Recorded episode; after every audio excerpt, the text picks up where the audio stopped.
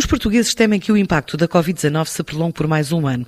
Quase metade diz estar mais pobre desde o início da turbulência económica em 2020.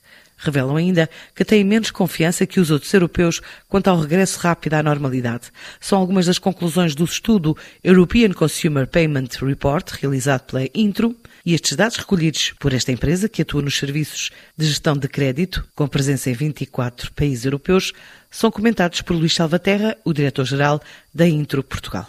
Tem, tem muita incerteza quanto àquilo que vão estar, e, e efetivamente que, que 27% dos consumidores acreditam que o Covid uh, terá um impacto negativo nas suas finanças durante pelo menos mais 12 meses. E 28%, se quiser, acredita que levará mais de dois anos até que o seu bem-estar financeiro volte ao normal. Portanto, isto tem muito a ver com o facto de que as pessoas estão ainda numa situação muito instável uh, e pensam que o retorno a uma normalidade, se quiser, vai demorar uma, bastante mais tempo do que aquilo que se previa, digamos assim.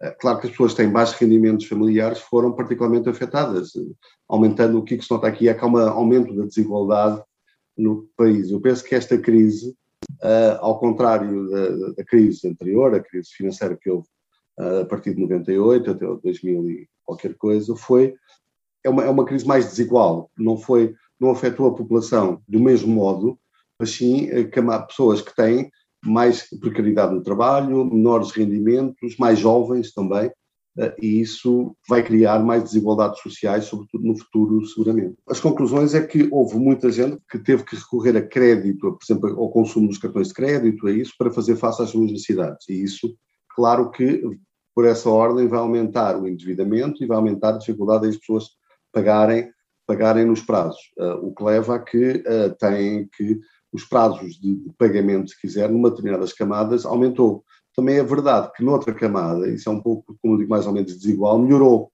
no sentido de que as pessoas que pouparam e que tinham, que tiveram capacidade de poupança conseguem comprar, pagar as suas dívidas de uma maneira mais rápida. Portanto, há aqui uma, uma certa desigualdade, mais uma vez, que eu penso que é o ponto uh, ponto-chave neste estudo. Há duas áreas em que isso é nítido. Uma é, tem a ver com na chamada área da literacia financeira. As pessoas tentam gerir melhor o seu dinheiro, as suas poupanças e também algo em termos do aumento do consumo sustentável. Isto é um estudo europeu, não podemos esquecer, e há países em que isto já é bastante marcante, digamos assim. Em Portugal, penso que começa a ser, sobretudo nas camadas mais jovens, começa a ser uma preocupação, e ainda bem, não é? Porque as pessoas têm com uh, uh, essa possibilidade de contribuir e se calhar a rejeitar algum consumo uh, de empresas em que, uh, que se calhar não é feito de uma forma sustentável. Portanto, eu acho que é algo que vai marcar, se quiser, a Europa e também Portugal uh, nos próximos anos, não é? O, o, consumo sustentável. Se calhar em Portugal as coisas chegam sempre um pouco mais atrasadas, mas acho que sim, acho que vai, vai, vai acontecer de uma forma bastante marcante. De, digo, digo que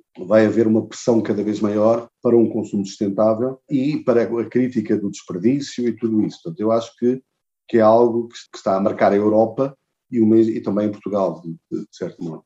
Para este estudo foram ouvidas 24.012 pessoas em 24 países da Europa, homens e mulheres entre os 18 e os 75 anos.